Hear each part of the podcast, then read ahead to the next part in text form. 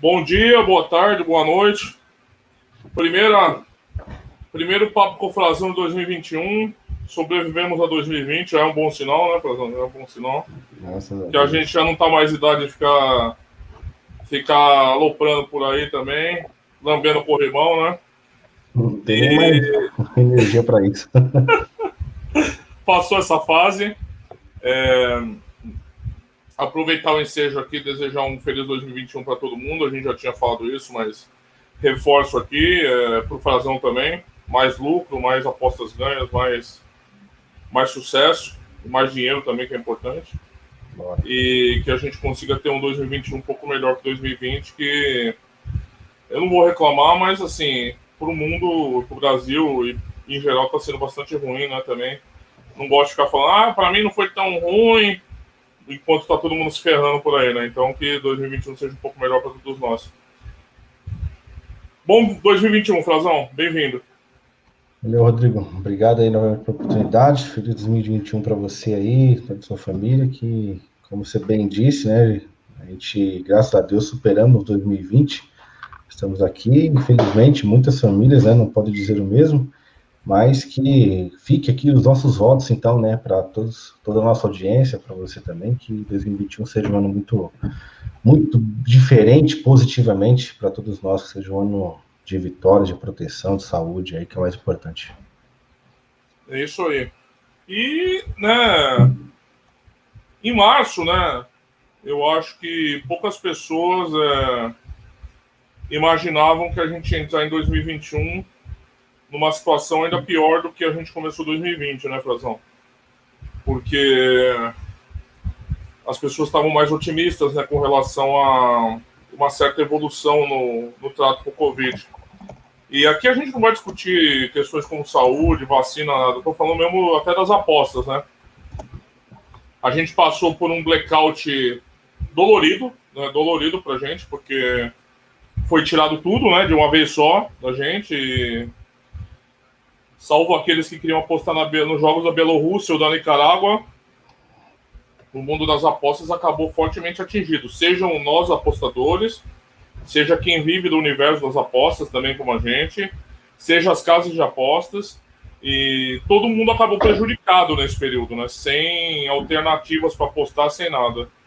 E eu acho que mesmo os mais pessimistas, né, não acreditavam que a gente ia entrar 2021 na mesma situação, diria numa situação talvez pior, né, Frazão? Porque apesar de ter perspectivas de vacina e tal, é, hoje a gente já vê ameaças de novo paralisação do campeonato inglês, aumento do número de mortes muito alto, né? Novas promessas de lockdown, os jogos continuam sem público, é, casos de Covid no, no esporte, né? Alguns esportes, né, Frazão? Não sei se acompanha muito, mas o tênis continua um blackout de meses, né? O tênis praticamente parou. O tênis não existe durante a pandemia, né? É, outros esportes adaptaram da forma que deu, como ano passado a NBA fez aquela bolha lá em Orlando, né? Um, todo mundo jogando num ginásio só e tal. É uma coisa totalmente fora do comum, né? E a gente chega no começo de 2021 é, numa situação. Eu não sei se eu estou sendo pessimista aqui, você pode discordar de mim, claro, porque Alguém vai argumentar que é, mas tem a perspectiva da vacina, mas me parece muito distante ainda isso daí, não só no Brasil, mesmo os lugares que já estão vacinando, depois de um mês e meio de vacinação, um mês e dez dias de vacinação, você tem 800 mil pessoas vacinadas. Então, assim, é, não sei, não sei qual vai ser a velocidade disso para a gente, né? E o nosso objetivo aqui hoje, o meu objetivo do Frazão é discutir exatamente o que esperar dessas apostas do universo das apostas online, apostas esportivas para 2021, né? É, como é que a gente pretende enfrentar é, as dificuldades que já vieram de 2020, né? E que a gente está precisando lidar com isso. E como é que a gente vai entrar em 2021 sem nenhuma perspectiva de, de solução a curto prazo. Então, é isso, Frazão. O tema de hoje é pensar um pouquinho a projeção. Né? A gente está tão acostumado a pensar em projeções, né? Mas em jogos, em eventos. Hoje é pensar um pouquinho no universo das apostas. E não sei se você tem essa visão pessimista como eu, se é mais otimista, como é que você está encarando aí essa, essa evolução do, do Covid, o impacto do Covid no esporte, principalmente, e, consequentemente, nas apostas que a gente faz aposta esportiva. Então, é isso. O que você acha disso aí? Então, é, o mundo inteiro, né, na verdade, ele foi impactado por essa pandemia, né? Então, não é, não é que sirva de consolo né, toda essa situação, porque realmente é muito, muito catastrófica, mas é, de certa forma a gente entende que não foi algo especificamente na nossa área, especificamente no nosso mundo, no universo esportivo. Então a gente sabe que a pandemia em si afetou todas as, todas as áreas, todos os mercados, todas as economias, né? a gente, principalmente no Brasil, que já não é uma economia é, digna de como deveria ser e ainda ficou pior do que já era. Então, toda essa situação realmente impactou, impactou e continua impactando é, no tocante aqui ao nosso mercado, o mercado esportivo. É, e as perspectivas realmente não são das melhores, né, pelo contrário, né, a gente vê que já existe, vamos dizer assim, uma segunda onda na Europa, né? Na Alemanha já as medidas restritivas já foram mais, já estão sendo mais rigorosas. Na Itália também já já vem acontecendo aí medidas também bem mais rigorosas do que vinham acontecendo antes. Dinamarca também é outro cenário. Já tem, já estão pensando também em estender, vamos dizer assim, essas medidas restritivas à Espanha. Na Premier League também já foi falando em parar. Assim, embora né, esses países citados aí, toda a União Europeia, já estejam em processo de vacinação, que para nós aqui ainda é algo muito incerto, mas apesar desse processo de vacinação já estar acontecendo na Europa, ainda assim existe essa, vamos dizer assim, essa cautela, essa preocupação em realmente, é, por conta da vacina, liberar, né? Liberar todas as restrições e vamos voltar à vida normal porque já estamos vacinados. Então, pelo contrário, na medida que estão sendo vacinadas, né, há muito mais casos também surgindo diariamente. Então, não se sabe ao certo se realmente essa segunda onda existe, né, se a segunda onda realmente existe, vamos dizer assim, uma segunda onda do vírus que está se espalhando, ou se o contágio né, aconteceu por conta, vamos dizer assim, é, esses desleixos, vamos dizer assim, da, da população em ignorar as medidas de proteção e começar a curtir a vida como vinham antes, né, festas, aglomerações, bares, restaurantes e tudo mais, pode ter, vamos dizer assim, influenciado para que o vírus voltasse a crescer. Né? Então é algo que não, não tem como ter essa certeza. Ninguém tem essa certeza ainda. Se é algo que realmente o vírus tem uma nova, uma nova força, uma nova onda, ou por conta, né, é, dessa aproximação das pessoas que o vírus acabou crescendo novamente. No tocante ao Brasil, é, a gente sabe que existe muito mais uma, vamos dizer assim, um confronto político do que uma preocupação é, em trazer realmente a vacina é, para a população do nosso país. Existe mais um conflito interno político, e isso é bem explícito, né, entre o governador de São Paulo com, com influência direta do nosso presidente, e também com o, Ministério, com o ministro da Saúde, então existe aí esse conflito que dizem, né, dizem que é provável que ainda esse mês, lá em meados, dia 25, já se traga aí no nome de uma vacina e que vai começar então a implantação do, da imunização, né, imunização nacional.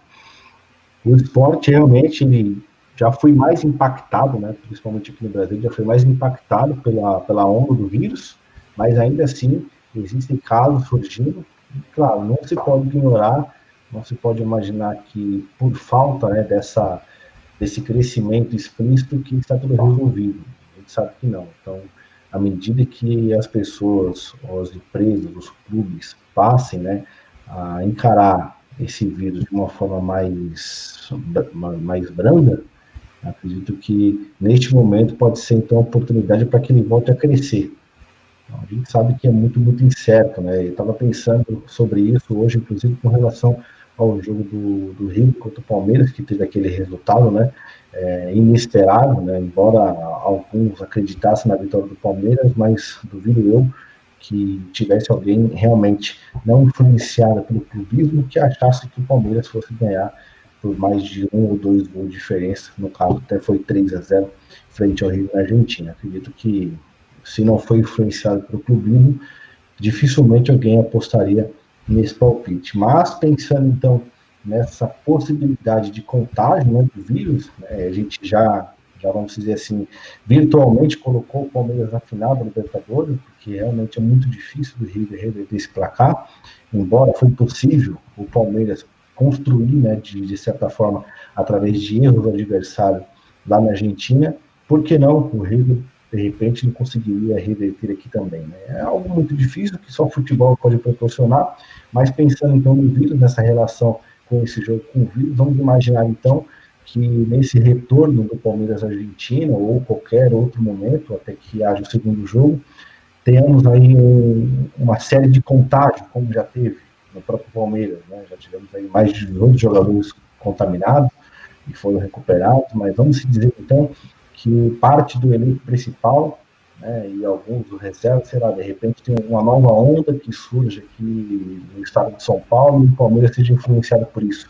Automaticamente vai influenciar diretamente a partida. Né? Vai ser um outro elenco que vai, vai, enfrentar, se é que vai enfrentar o River, né? A gente, a gente sabe que pode ter várias reviravoltas e pedido do Palmeiras da Comembol, enfim, embora a gente saiba que a Comembol né, tem toda a influência é, para os times argentinos, mas de, de, forma geral é algo que tem impactado, que pode impactar ainda.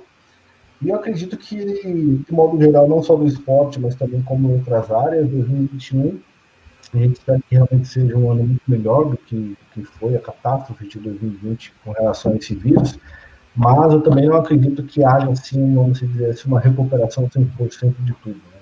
Acredito que a partir, né, se tudo ocorrer da melhor forma possível com essa vacina e realmente ela foi eficaz e realmente os resultados pós-vacina foram positivos, é, a partir do segundo semestre, acredito que pelo menos no esporte as coisas comecem a melhorar e trazer um pouco mais da realidade do que vivíamos aí em fevereiro de 2020, né, com a presença da torcida. Claro que não vai ser aquela torcida em máximo do estádio, eu acredito que isso possa ocorrer a partir de 2020, no Brasil, a gente sabe que é algo bem atípico, né? As decisões são tomadas bem, bem diferentes do que são tomadas principalmente na Europa, em países desenvolvidos, mas penso que a partir de 2000, a partir do segundo semestre ainda desse ano, as torcidas comecem né, a voltar aos estados, as coisas comecem a se normalizar, mas pensando assim de um modo mais é, otimista, a partir de 2020 acredito que tenhamos, vamos dizer assim, um retorno de uma vida que estávamos acostumados antes dessa pandemia. Então, tem perspectiva, assim, de um cenário positivo para 2021, mas também não é nada muito, muito forte, muito otimista, vamos dizer assim. Acredito que sim, podemos ter uma evolução, uma melhora, mas nada que, que possa criar uma expectativa para que isso aconteça logo a única, a única coisa que não, não vou não me entendam mal, que me deixa tranquilo com relação a gente ter a garantia que vai haver futebol no Brasil, é porque a gente é tão esculachado como país, é tão zoado, que nem com, com os times, times inteiros com Covid e morrendo 1.200 pessoas por dia, a gente parou o campeonato. Então acho que pior do que isso, como diria o Tiririca, é difícil chegar. E se não parou nem assim, eu é. acho que não vai parar, né? Eu, eu imagino que não vai parar. É, os clubes também quebrariam aqui, né? Foi feito até um estudo Sim. sério de algumas pessoas que passasse mais alguns meses sem futebol aqui, os clubes quebram no Brasil, porque eles já são alimentares, né, Frazão? E você imagina, então, numa situação que sem perspectiva de receita nenhuma, né? É, sobre o Palmeiras, acho que mesmo que jogar o juvenis do Palmeiras, não, o River não reverte isso daí, não. Mas vamos, deixa pra lá, isso aí é, é, é tema para outra discussão. Aí você falou um negócio interessante sobre fevereiro, né? Quando começou e parou tudo. Parou tudo, parou tudo de uma vez. Não foi assim, ai. Não, parou tudo de uma vez. Você é um cara que sobrevive das apostas, do teu trabalho com as apostas, das suas análises de jogos. Como é que você encarou esse período assim, Frazão? Como é que você segurou o touro ali? Porque é difícil, né? Você tá. É a mesma coisa que você trabalhar numa fábrica e o cara fala, ó, daqui a partir de amanhã não tem mais trabalho e você não vai receber mais porque você trabalha com esse material, né? Com essa matéria-prima. É, só fazendo um exercício que eu até ia te propor depois também um balanço 2020, mas começando lá na, no começo da pandemia. Como é que foram aqueles meses para ti como apostador e profissional da área das apostas? Assim, como é que tu enfrentou esse período aí? Então, realmente foi um choque né, de realidade, que até então, é, nunca, pelo menos eu, nunca imaginava um cenário em que o futebol fosse parar. A gente, a gente viveu muitas crises né, no tocante à economia, mas sempre o futebol girando. Era algo que, como se fosse vitalício, algo que não vai acabar. É algo que você tem todos os dias. Né? Todos os dias, um dia, um, dia, um dia com menos jogos, outros dias com mais, mas é algo constante. Quando de repente você vê que aquilo parou, né, e, e parou assim, de modo geral, 99% parou, exceto a Bielorrússia, né? Que alguns se aventuraram por lá. É, realmente foi um choque, porque você, você tem ali uma atividade que você exerce, que você gera receita com aquilo para arcar com seus compromissos, né? e de repente você se vê sem a ferramenta. Então é, é um ciclo, porque automaticamente, à medida que você não gera receita para poder pagar ali as suas dívidas, o cara que também deixou de trabalhar por alguma coisa, ele está esperando receber o seu dinheiro. Então, de repente, tem um, um aluguel, de, um aluguel de alguma sala, e eu preciso pagar o aluguel para essa pessoa, só que eu não tenho receita para pagar o aluguel. Mas a pessoa também deixou de receber alguma coisa do trabalho dela porque parou, e ela precisa do aluguel para poder pagar as contas dela. Então. Vira uma bola de neve, né? Vira uma bola de neve. É, é um dependendo do outro, que o outro não tem recurso, e aí é a união. Falei, vamos tentar se unir e tentar sobreviver da melhor forma possível. No meu caso, aqui fui impactado, realmente o orçamento foi impactado. É, a minha esposa trabalha, então, de repente, em alguns momentos deu para equacionar um pouco essa conta, mas algo também que eu aprendi, não é de hoje, também não é do dia para a noite que você se constrói, é a chamada reserva financeira, que isso a gente aprende muito no, no mercado é, é, no mercado financeiro, né? Muito se fala primeiro antes de você investir para construir então a sua reserva financeira. Se você não sabe o que é quem está nos assistindo, depois pesquisa. Mas basicamente. Inclusive, desculpa de interromper, tem um artigo aqui no apostaganhabr.com exatamente sobre reserva financeira. Quem quiser só procurar ali na busca, é. tem um artigo. Desculpa de interromper. Legal, não, tranquilo. Então, é basicamente o que? Basicamente você tem ali o, um valor das suas despesas mensais por pelo menos 6 a 12 meses. Inclusive, eu até falei sobre isso no, no canal, aproveitando o gancho, falando da, da, da, banca reserva, né? Seria você ter, você trabalhar com uma banca, você trabalha com uma banca de mil reais, então você ter na sua conta, uma conta separada, que você de repente não usa com, com frequência, ter lá mil reais reservado, que seria a sua banca de emergência. Ou seja, se der tudo errado na aposta, né, de repente futebol paulo você tentou ganhar de alguma forma para manter o ritmo, perdeu tudo, você ainda tem uma banca de emergência ali para começar novamente. Mas, voltando aqui ao assunto, realmente foi um impacto, impacto graças a Deus, aí, por conta até dessa, dessa reserva de emergência aí, o impacto não foi tão grande no tocante à questão financeira, mas aí entra outras questões, porque você tem que se adaptar a uma realidade que você não imaginava, né? É, é, é, de, é um, um outro cenário você imaginar que de repente a Premier League vai parar, mas você sabe que tem outros campeonatos que você pode se adaptar. Uma outra coisa é você, você imaginar que o futebol inteiro vai parar e você trabalha com futebol. O que, você vai fazer? Pois é. Então, um momento difícil, um momento que a gente pode até refletir isso como ser humano, que não há nada muito certo, exceto a morte, que um dia vai chegar para todos nós, mas superamos, temos superado aí, até com isso, claro, com o retorno do futebol ajudou, obviamente, tem sido difícil ainda, né? Mas acredito que isso possa, daqui a alguns meses, se tornar passado e a gente olhar para trás e falar realmente vencemos, sobrevivemos, foi difícil, mas nós superamos mais uma fase, então, é, de superação na nossa trajetória, né? Para você, assim, também, claro, de desaposta, assim, como é que, como é que foi passar por esses momentos aí? É, não, eu acho que, não sei se você concorda comigo, isso daí também serve muito para a gente pensar é, aquela conversa do apostador profissional que vive das apostas mesmo. Porque esse tipo de ausência de income, de, a gente não tem salário, né, Frazão? É, o que, gente, é que eu brinco sempre. A gente, o importante tem meses, você pode passar um, dois meses, três meses no prejuízo, né? É uma coisa normal.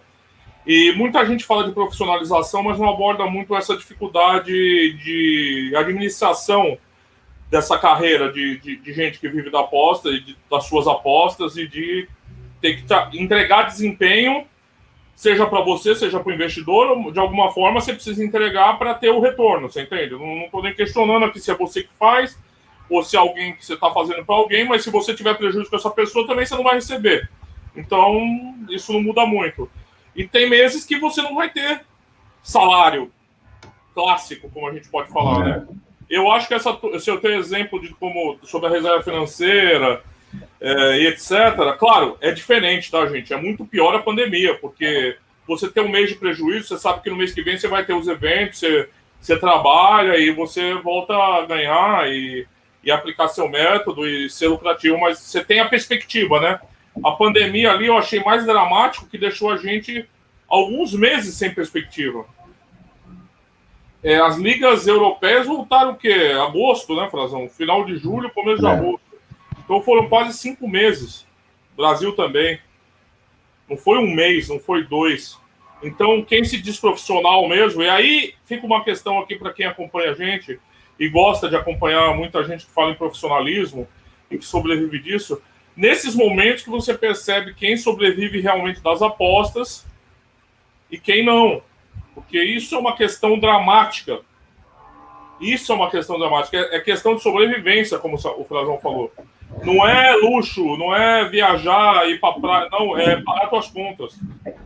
A gente tinha um tipster aqui que até casou, sumiu um pouco, né? Você sabe como é que é, Frazão?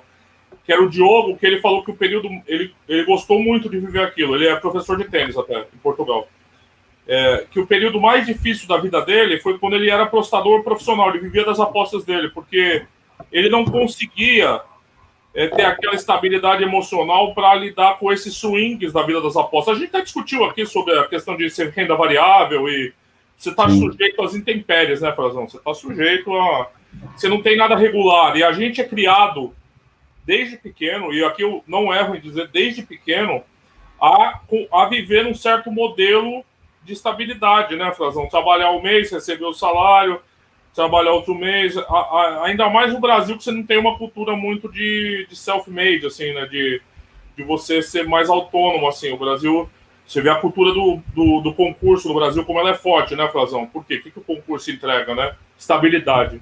Estabilidade. Né? Eu não estou condenando ninguém, só estou falando que a gente está muito acostumado, o brasileiro, particularmente, a ter essa cultura da continuidade, estabilidade, ou seja, por exemplo, vou dar um exemplo aqui extremo, não estou criticando ninguém, mas enquanto o Brasil inteiro se ferrou na pandemia sem saber o que ia jantar, o funcionário público recebeu seus salários normalmente.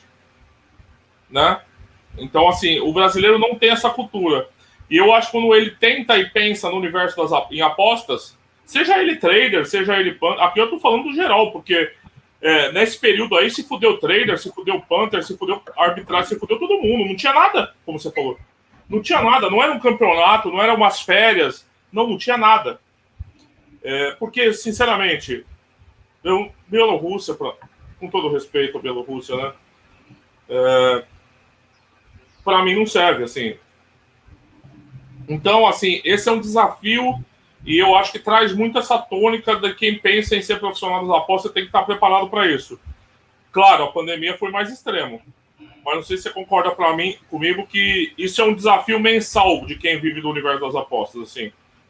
É bem, é bem certo, assim. Então você precisa saber lidar com isso. Não estou falando que é impossível nem nada, mas você precisa estar preparado para lidar com isso, como aconteceu aqui na pandemia. Porque senão você não vai ter, você não consegue ficar nesse universo, né? Não, totalmente.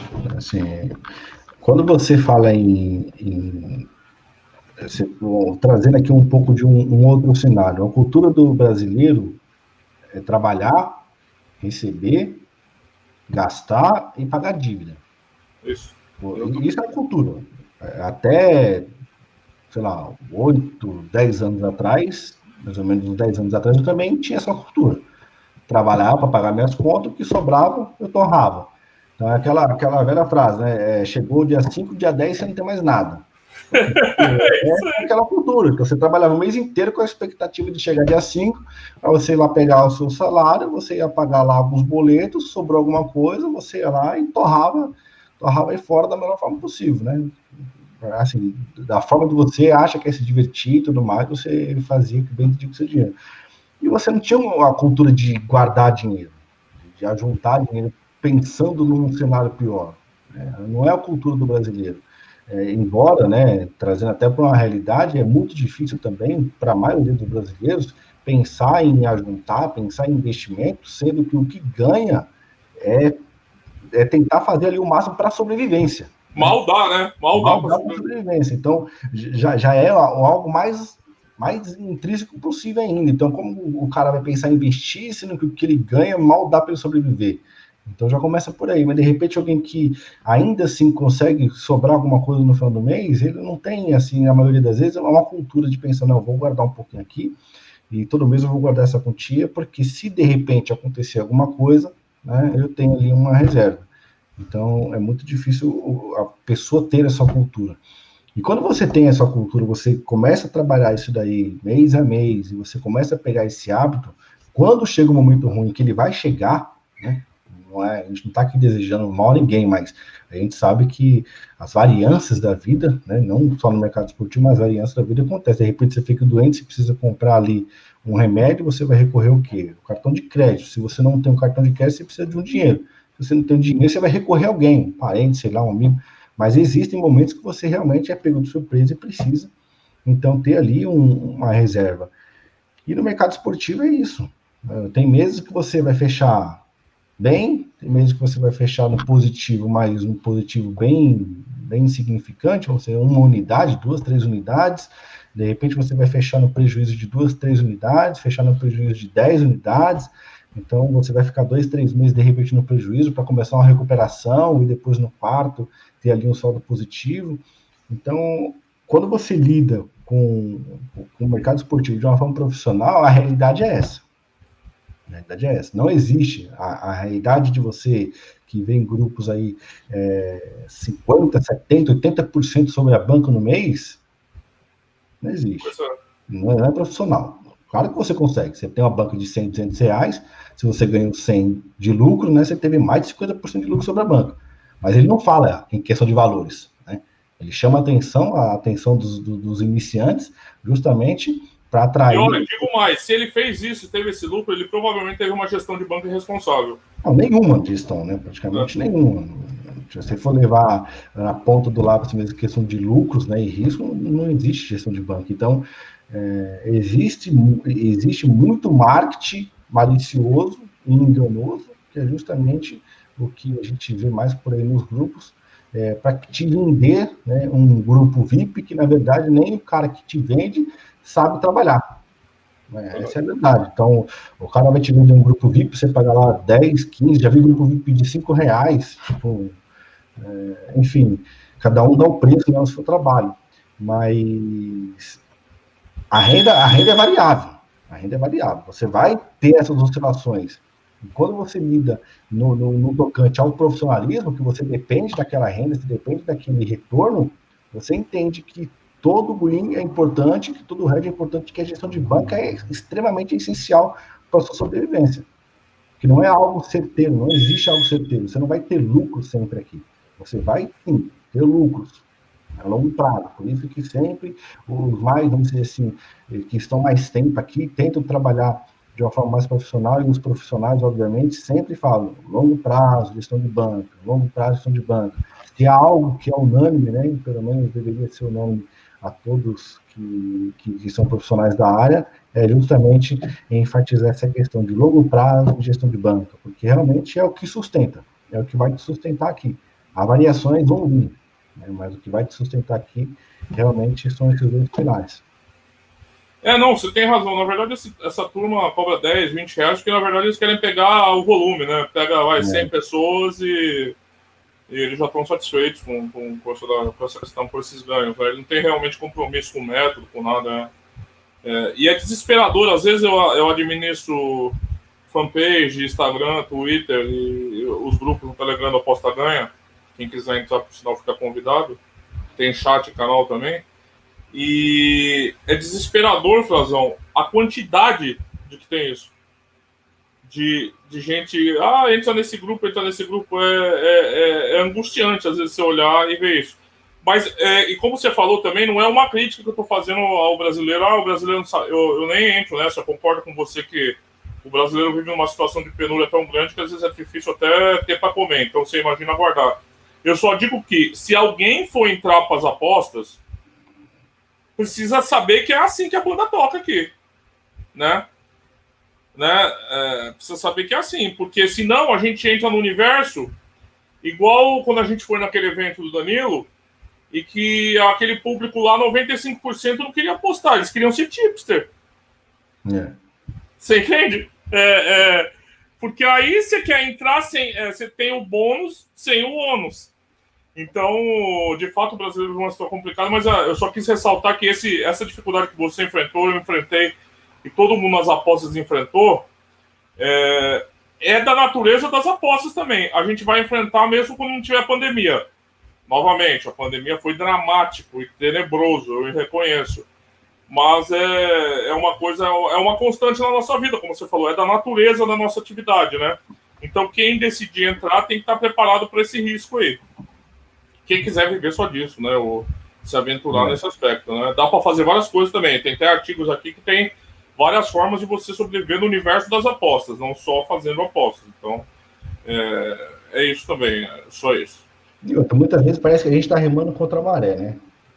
Você que tem assim, a, a, nós assim que nos propusemos a compartilhar um pouco da nossa experiência né, nas nossas mídias sociais, é, compartilha o que, que vivenciamos né, ao longo de anos, compartilha o que deu certo para gente, que de repente pode dar certo para outras pessoas, é, compartilha conteúdos, técnicas que podem ajudar as pessoas também a progredirem, conteúdos em, em, em, formato de artigos, e-books e tudo mais, que vão fazer com que as pessoas cresçam de alguma forma, né? não que são conteúdos milagrosos que vão te pegar e te transformar no profissional, mas são conteúdos que, aos poucos, consumidos, né? consumido uma aqui, outra ali, vai te fazer, é, vamos dizer assim, um profissional mais preparado, claro, se, se é isso que você deseja, né? se profissionalizar aqui e, e extrair daqui uma renda, mas não tem como fugir de uma realidade que é essa.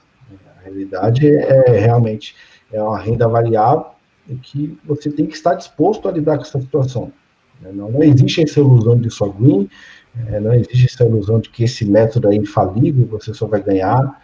É, isso tudo são gatilhos mentais para te influenciar a tomar decisão a favor de quem está tá querendo ali te vender alguma coisa. De repente a pessoa é é, boa produtora de conteúdo, é um bom profissional, mas ela está focada mais em trazer você o produto dela do que realmente te ensinar e te mostrar a realidade, como que é as coisas, entendeu? A gente poderia muito bem aqui enfeitar né, as apostas esportivas, a gente sabe como fazer isso, né, e além disso existem inúmeros exemplos aí de como fazer isso, vender uma coisa que, na verdade, é, eu estou te mostrando um lado que pode ser que aconteça, que é um lado muito positivo.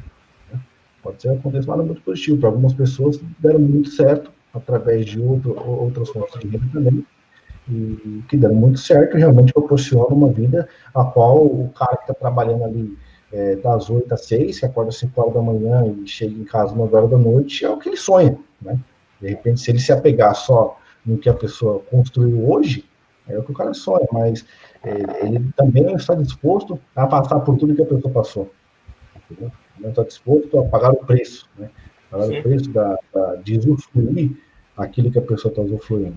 Então, até outro dia, acho que anteontem, eu comentei aqui, postei lá foto, acho que até de caminho do, do novo ambiente que estou preparando para o setup. Então, é, para muitos, é algo muito simples, algo banal. Pô, o cara está lá pintando uma coisa, colocou uma mesa, vai arrumar um negócio e tal. Mas a origem disso é que torna gratificante e faz com que isso seja especial. Né? Porque você eu, lá eu atrás. Vi lá, eu vi a tua postagem. Você lá atrás pagou o preço. Né? Lá atrás eu paguei o preço para poder chegar aqui. Eu quis chegar aqui. Sim, eu quis sim. chegar aqui eu paguei o preço para chegar. Foi fácil? Lógico que não. Acho que não foi fácil. Foi difícil, tem sido difícil, e é difícil você manter é, é, esse padrão constante, você saber lidar diariamente com as emoções que esse mercado proporciona. Mas, primeiro, você tem que se conhecer. Né? Acho que a, a, a, gente até debateu isso daqui em outros episódios. Você precisa se conhecer, você precisa definir, então... Perfil, né? A gente falou bastante de perfil, perfil, né? Exatamente. Então, é muito de perfil. Mas quem realmente quiser entrar nesse barco, seja bem-vindo e se segure aí com as ondas. Né? Isso aí. Frazão, e teu 2020, assim, se você fosse fazer um balanço de, de tudo que envolve tua atividade profissional nas apostas, foi bom, foi médio, foi ruim? Como é que, como é que você avaliou 2020 para você num balanço assim é, do ano todo, levando em conta a porcaria da pandemia, os períodos de, de, de parada? É, como é que você avaliou esse ano para você no resultados, nas apostas? Como é que você faz um balanço geral assim do teu ano?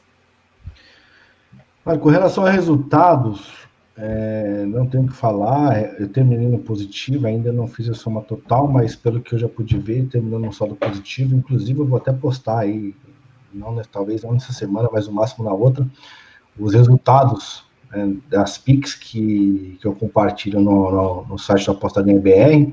Legal, legal. Todas, fiz todas as anotações para mostrar para as pessoas né, que realmente se seguiram ali uma gestão e a longo prazo realmente está resultado positivo. É, de modo geral, assim, com relação ao resultado, foi positivo, mas com relação à produção de conteúdo que eu almejava fazer em 2020, foi de médio para ruim. Tipo, vamos dizer assim, até ruim mesmo. Porque eu não produzi, eu não fiz metade do que eu gostaria de ter feito né, do que tinha planejado para fazer, justamente por conta da pandemia que bloqueou o esporte e por conta disso também mudou toda a nossa rotina dentro de casa, porque é, questão do, dos trabalhos também foram restritos, as escolas, no meu caso tenho duas filhas, isso também impactou na minha rotina, então, é, particularmente para mim, influenciou de uma forma negativa, vamos dizer assim, questão profissional, porque eu não produzi é, o que eu gostaria de ter produzido, né? mesmo tendo assim, todos esses desafios, ainda consegui trabalhar um pouco do que eu tinha planejado, mas não foi, vamos dizer, metade do que eu tinha planejado. Então, para esse ano, vamos tentar então implantar, né, principalmente alguns projetos que eu tenho, que eu já tenho em mente para poder desenvolver ao longo do ano. Vamos ver se a gente consegue trabalhar ele aí em 2021. Mas de modo geral, assim, não, não tenho o que reclamar. Né? De modo geral, foi um ano que é, eu entendo que foi repleto de desafios, né, um ano atípico, não, não teve escapatória, não tinha para onde correr, você não tinha o que fazer, você estava no meio do furacão, então você tinha que se adequar àquela situação para poder, então, superar toda a tempestade. Então, o primeiro passo já passou, passamos 2020, né? 2020 se foi, estamos vivos, isso é o mais importante, estamos com saúde, então, acho que é continuar focado em trabalhar, sempre na medida do que a gente conseguir ir produzindo mais, para que a gente possa, então, continuar contribuindo com o cenário do mercado esportivo. É interessante o que você falou, né? Porque são níveis diferentes, né? Tem várias coisas que a gente faz e impacta cada um. E a vida pessoal também é um fator, né? Que às vezes tem que ser levado em conta, né? A gente não é imune, né? A gente não está numa bolha aqui separada de família, de, de tudo que está acontecendo. Né? Isso afeta o apostador como profissão também. Né? É, é, complicado. A gente, nós somos seres humanos, estamos analisando de forma artesanal os jogos ali. Se a gente não tiver legal, se a gente não tiver bem, se a gente não tiver. Se as coisas mudam, se as condições mudam, e às vezes a gente não controla essas, essas condições, acontece assim. Esqueci de falar um negócio para você que você falou do futebol, né? Que a gente tem o futebol como uma coisa dada, que nunca vai parar. Mas você tem razão nisso, viu, Frazão? A última vez que o futebol tinha parado, eu lembro no começo da pandemia, tinha sido na Segunda Guerra Mundial. E alguns países nem na Segunda Guerra Mundial pararam o futebol. Alguns países na Europa ainda, que estava sob guerra. É. Você imagina o Brasil que estava distante, né? não estava próximo nem nada. Brasil, Argentina aqui, que não foi tão afetado diretamente. Então, você imagina o tamanho da hecatombe para cima da gente. Você experimentar desde praticamente a origem do futebol, que tem aí 130, 140 anos, você experimentar a primeira parada brusca e total do esporte. É, de fato, é uma coisa que eu concordo com você, vai gerar muito aprendizado para a gente para o futuro.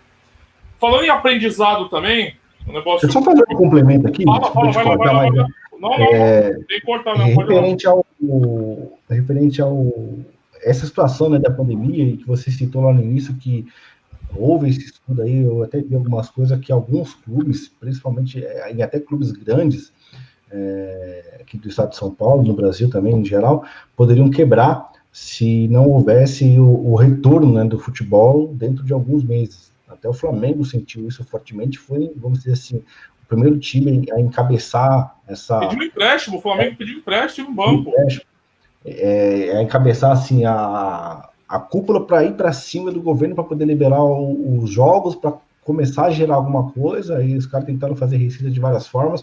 E aí a gente vê né, que essa cultura né, de não criar um caixa, um caixa para lidar com esse tipo de situação, está dentro, inclusive, dos grandes clubes. Se você pegar, por exemplo, eu acompanho o mercado financeiro, porque eu também trabalho no mercado financeiro, então você acompanha o caixa de algumas empresas. Então você tem lá a empresa X que tem, lá, X de dívida, mas também tem 2X de caixa. Então, por quê? Porque elas trabalham lucro, criam caixa para poder ampliar os seus negócios e também fazer aquisições, né, comprar novas empresas e tudo mais, e ampliar ali toda a sua a margem de mercado, mas os clubes não têm né? Isso ficou notório, que os clubes, embora tivesse algum caixa, mas esse caixa era mais para contratação e fazer o giro de caixa da folha salarial, né? Então, é, o futebol em si, ele gira nele mesmo. Então, ele tem muito dinheiro, mas esse dinheiro sai e entra. Né? Esse dinheiro sai e entra. Então, fica aquele giro de dinheiro. Não existe, assim, um, um caixa que fala, não, eu tenho esse caixa, é, pode tudo dar errado que eu consigo me manter, né? Daqui, sei lá, três, quatro, cinco meses. Os clubes não têm isso. Então você vê grandes clubes como Palmeiras, como São Paulo. São Paulo, se não me engano, são 600 milhões de, de déficit em 2020. O Palmeiras ficou em 180, 200 milhões de prejuízo. Então são clubes que realmente são grandes, grandes potências, né? Como o Flamengo também foi pedir empréstimo. Tem folha salarial aí na casa de 24 milhões. Então são clubes que têm o caixa, mas esse caixa é aquele caixa que é o, o giro, né? O giro de caixa, vamos dizer assim, né? É aquele dinheiro que entra e que sai. E se o futebol parou, ele só sai, né? Não, sai, e, sai. você trabalha com o mercado financeiro, você sabe que o tamanho do caixa de uma empresa, inclusive, valoriza as ações dela. Sim, sim. Né? Ó, tal empresa, ela tá mais ou menos, mas ela tem, tem X de caixa, então ela pode, ela aguenta o trampo quanto, quanto vier. É. É, quanto vier, vou dar um exemplo para você, uma ação que é uma blue chip brasileira, agora mudando um pouquinho de assunto, Vale do Rio Doce. Ela chegou a ser negociada no começo da pandemia a 36 reais. Ela tá valendo 85 agora. 35. No início, da, no início da pandemia, eu comprei ações da Via Varejo, né, que é das Casas Bahia, Ponto Frio, a R$ 4,60. Isso. R$ 4,60. Hoje está valendo aí 16, alguma coisa. Chegou a valer 20 já, faz uns dias. Chegou a valer 20. Tá deu, deu uma quedinha, deu uma quedinha, mas chegou a valer 20. Então, é, é, o poder do caixa realmente tem toda razão. Mas é, ou seja, os clubes não iam valer nada na bolsa, né? Porque do jeito que eles são administrados, não, não. pelo amor de Deus, né? Resumindo, né? Não vão pela bolsa, não. Diferente dos, dos, clubes de fora, né? Que tem ações na bolsa e podem se capitalizar, né? Vendendo ações, né, uhum. né, Frazão? Importante isso daí, né? Você vê como a gente tá atrasado nesse sentido. Vamos lá, Frazão. Só lembrando um pouquinho mais de 2020, que é um tema que eu queria te perguntar, né? É, pa pandemia parou tudo, não sei como é que você ficou de estudo, das suas análises, não sei como é que você fez nesse período. Voltou os jogos. Qual foi as suas maiores dificuldades na volta, na análise do futebol e das apostas na volta dos jogos pós-pandemia, lá em agosto, julho, agosto? Então, você vai ter que criar um cenário a partir daquela realidade. Né? Então, você, primeiro ponto, você tem que esquecer é, esqueci o desempenho do que o time vinha apresentando antes da pandemia. Que acabou. Aquele desempenho foi bloqueado, e não só bloqueado por, por uma semana, por um mês, né, foram cinco meses de paralisação. Então, isso já influencia na questão de entrosamento, influencia na questão física dos jogadores, a parte técnica ali, porque é muito tempo parado, então para voltar ao ritmo de jogo isso também influencia. Tivemos, então, o, o outro aspecto que é o, a, a, falta dos torcedores, né, que isso influencia mais na questão motivacional do que no próprio comportamento do jogo em si. Então, inicialmente, você tem que ir garimpando ali, acompanhando os times que você acompanhava, para ver se realmente aquele padrão vai voltar a acontecer, é você conhecer realmente as equipes que você acompanhava. É, os campeonatos, você tentar assistir o máximo de jogos possível para você entender é, e ver se realmente aquelas equipes com retorno, né, claro, com suas dificuldades, vão conseguir, é, em curto espaço de tempo, tentar retomar pelo menos um pouco do que produzia antes. Né? Então é natural que com essa pausa você retorne, você retorne com uma produção mais baixa, com um ritmo mais baixo.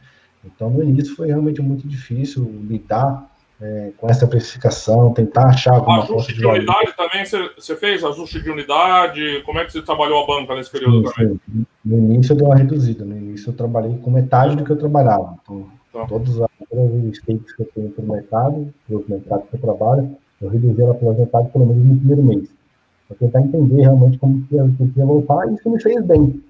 Me fez bem porque, assim, de um modo geral, é, talvez eu tenha ficado no 0 a 0 ou um pouco positivo, talvez um pouco negativo, mas é, de um modo geral foi bem, porque estrategicamente eu me comportei bem.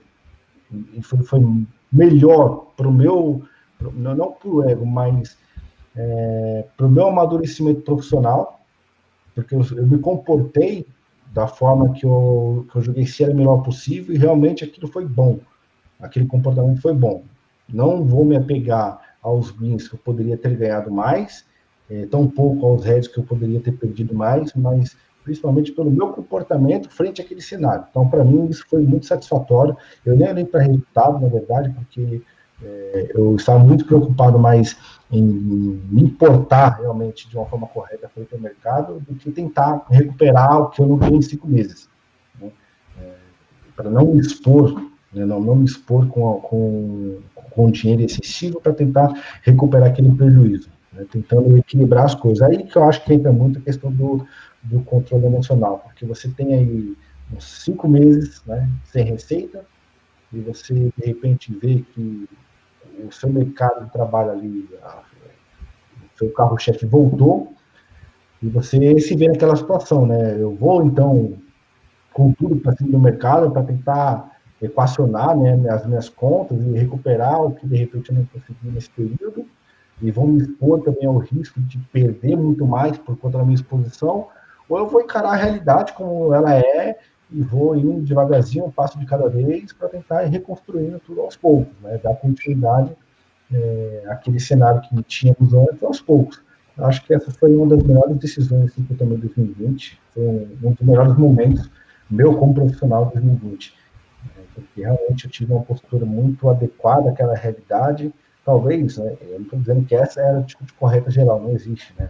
Não existe essa regra. Estou dizendo que no meu modo de trabalho, minha percepção frente ao mercado e com relação à minha banca e risco, eu tive a minha decisão e para mim isso foi assim, excepcional, porque é, houve um equilíbrio, né? houve um equilíbrio com relação às perdas, com relação aos ganhos, mas principalmente com relação ao conhecimento das equipes para que eu pudesse, então, nos meses seguintes, voltar a trabalhar com, com os valores reais que eu trabalhava e ser mais agressivo quando necessário, ser mais cauteloso quando necessário, enfim, isso foi, foi muito importante.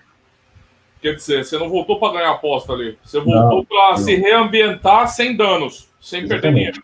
Exatamente. Né? Voltar a sentir a temperatura, né? É, é bem interessante esse ponto, porque a, você tem toda a razão. A galera às vezes vai muito ávida sobre algumas coisas, por exemplo, final de Champions, aqui usando uma metáfora para outras coisas, é, decisão taça do Brasil, Copa do Brasil, Libertadores, vai muito ávida. Quando ali, e eu acho que essa é a mensagem que dá para tirar, quando ali o momento não é para você fazer aquilo, né? Você tem que também saber identificar a temperatura do que você quer fazer naquela hora, né? O momento ali, como você disse, você não queria, você precisava voltar para o jogo, não ganhar com o jogo já, né? Exatamente, exatamente. É, é bem Perfeito. interessante esse ponto. Certo, a gente falou das desvantagens, eu nem sei se teve vantagem, mas você viu alguma vantagem né, nesse novo cenário de futebol na pandemia? Você identificou alguma vantagem estratégica para apostar?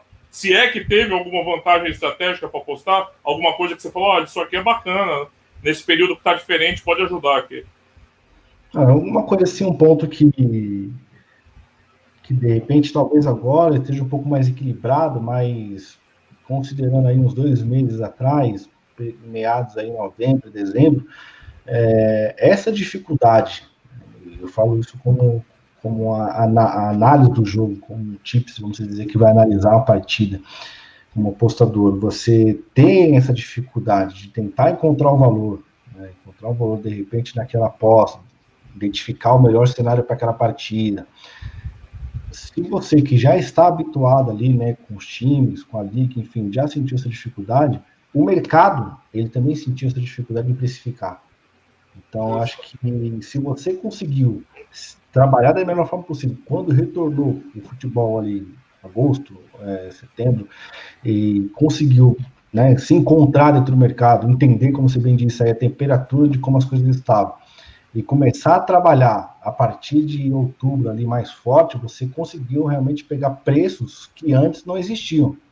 Por quê? Porque o mercado em si, ele também estava tentando é, precificar da melhor forma possível. Né? O mercado também precisava sentir como é que essas equipes iam se comportar. Então, muitas vezes você via cenários praticamente é, de odds que teríamos aí, por exemplo, do overlimit, que você teria odd de, no minuto 80, 85, odd acima de 2,10, 2,20, 2,30, você conseguia pegar isso daí no minuto 70. Por quê? Porque o mercado em si não estava conseguindo se ajustar ainda, não estava conseguindo precificar da melhor forma possível, como era antes, né? Então, se você conseguir, conseguir, né, ou conseguisse, no termo melhor, identificar né, essas lacunas que o mercado proporcionou em alguns jogos, em algumas situações, vamos dizer que essa foi uma vantagem que você levou sobre o mercado, porque você se antecipou no conhecimento das equipes, o mercado embora tenha demorado um pouco mais para identificar este modelo das equipes e voltar aos preços originais, ele saiu oferecendo, é, na maioria das vezes, odds mais altos, preços mais altos, e se você estava atento, eu consegui se aproveitar dessas, dessas brechas, vamos dizer assim. Certo, então só para mim, se eu pudesse resumir essa facilidade que você falou, eu poderia dizer que a relação entre apostador e casa de apostas, que geralmente é muito desigual, com vantagem para as casas, ficou mais igualitária, assim, ficou mais, mais equilibrada essa relação, essa relação de poder entre as casas e os apostadores. A, a, casa, de repente, é, pagou mais do que deveria pagar e o apostador que estava atento a isso conseguiu tirar vantagem desses momentos. Entendeu? Não foram, claro, em todos os jogos, mas na maioria dos jogos, principalmente no, no mercado europeu, quem ficou atento a isso conseguiu é, vamos dizer assim, comprar, comprar algo mais barato por um preço que vale mais. Entendi, legal. Interessante também. Às vezes o pessoal ficou com uma visão só negativa, também é, alguma coisa pode se aproveitar, né? Deixa eu te perguntar, agora pensando em 2021, né? Como a gente conversou no começo, as perspectivas são de continuidade desse cenário. Então, a gente vai continuar basicamente com os estádios sem público, né? Com uma afetação do mando, né? Quando a gente fala de público, a gente está falando mais de mando, né, Frazão? É. É, do poder do mando, né? O peso do mando. Um calendário problemático, né? A Europa está sabendo hoje como é o calendário brasileiro, porque o volume de jogos muito alto, eles estão reclamando. E quando a gente olha, por exemplo, tem até um artigo no apostaganha.com, né? O português, o site português que os classificados para as oitavas da Liga dos Campeões, só dois ou três estão liderando seus campeonatos nacionais. É, e você tem tido muita reclamação, principalmente da galera que aposta muito em favorito, né, Frazão? Não sei se você tem acompanhado, você tem uma comunidade grande, que a galera tá tomando muito cabal aí, né? Porque os favoritos estão claudicando mais do que o habitual.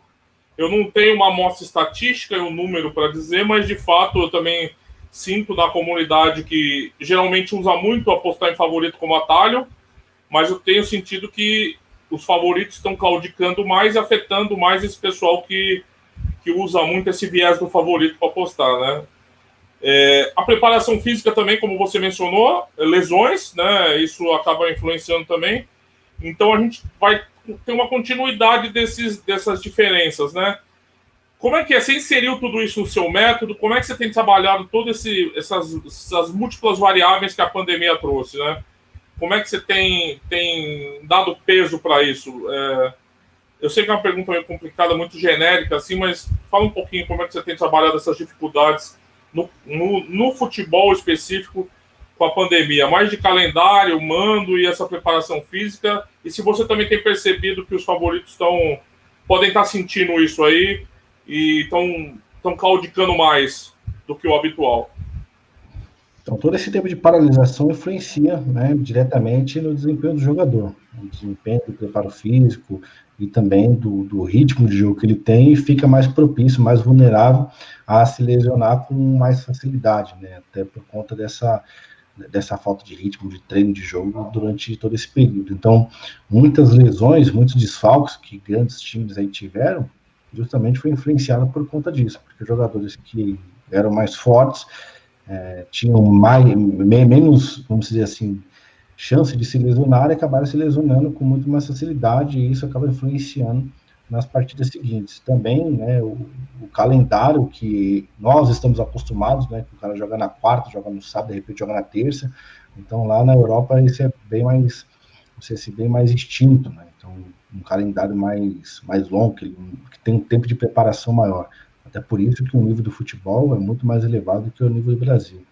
É, e com relação aos favoritos, realmente é, há esse viés, né, de você de repente pegar um jogo que um, um super favorito, como o Liverpool, por exemplo, contra times medianos para baixo, e você se apoiar né, numa aposta ganha, né, em cima desses em cima desses times medianos para baixo contra um super favorito como o Liverpool, por exemplo, inclusive eu, é, apostei a favor deles, porque realmente o cenário existe, né, o cenário existe, mas em campo parece que as coisas não acontecem com a facilidade que aconteceu antes. Então o Liverpool vem aí, se não me engano, de dois, três tropeços que eram, eram vitórias meio que certas, né, frente às equipes que ele estava enfrentando, claro, frente à equipe que é o Liverpool. Então, claro que você, quando vê esse tipo de cenário, esse tipo de jogo, você vai, vai se apoiar é, neste cenário, né? você vai se apoiar neste time. Então, isso eu acho que é algo natural mesmo da, das apostas, você está tá lidando ali com, com um time que tem um cenário, que apresenta isso em jogo, não somente porque tem o um nome, porque tem o um peso da camisa, mas principalmente porque tem jogado e apresentado isso em campo, mas infelizmente as coisas não acontecem. Né? São variáveis, é aí que entra aquela questão, novamente, que a gente já falou. Não existe uma garantia 100%. Né? Existe. Você pega aí o Liverpool que finalizou mais de 15 vezes contra o Newcastle e ficou em 0 a 0 Então, você vai fazer o quê? São cenários. Se você repetir essa mesma aposta 10 vezes, obviamente você vai ter lucro. Você vai ter lucro no final. Aí entra outra questão do longo prazo. Mas acho que é algo natural você se apoiar nesse tipo de situação. Principalmente quando você tem um mercado mais equilibrado, quando você tem jogos mais equilibrados, e principalmente preços também mais equilibrados, quando você vê de repente uma oportunidade, é, em que um super favorito está jogando contra o time mediano para baixo e pagando até relativamente é, mais né, do, que deveria, do que deveria ser por ser um time super favorito, você então se apega a essa oportunidade e, claro, o cenário, como já disse, também está influenciando em campo. Então, acho que você ir nesse tipo de aposta é, é natural e é o correto, porque é uma aposta que, no final das contas, se você repetir com o mesmo cenário, você vai ter lucro no final. Em todo o desempenho né, do, das equipes, isso acaba influenciando, principalmente aqui também no, no, no mercado brasileiro, trazendo aqui para o futebol brasileiro, onde o calendário né, é mais, vamos dizer, mais desumano, vamos dizer assim, né, que embora né, a gente trate como futebol, né, 90 minutos ali, mas exige muito preparo, exige muito desgaste também, e isso acaba influenciando também nas lesões dos times brasileiros, e manter esse ritmo, né? Você teve um Campeonato Brasileiro, 38 rodadas, mas em contrapartida você tem aí a Libertadores, de clubes que também disputavam Libertadores, outros que disputavam a Copa do Brasil, o Palmeiras que disputa os três campeonatos. Então, se você não tem aí um elenco que possa é, fazer essa mesclagem para você lidar com esses três campeonatos, obviamente se você forçar com um time só, vai chegar um momento que dois, três vão se lesionar, vai te desfalcar aí por meses, como foi o caso do, do Felipe Melo também, que ficou de fora, e, se não me engano, volta só daqui dois, três meses. Então, tudo isso acaba influenciando. É um cenário que acaba sendo forçado, né? Você é forçado a jogar, porque você tem um calendário a cumprir.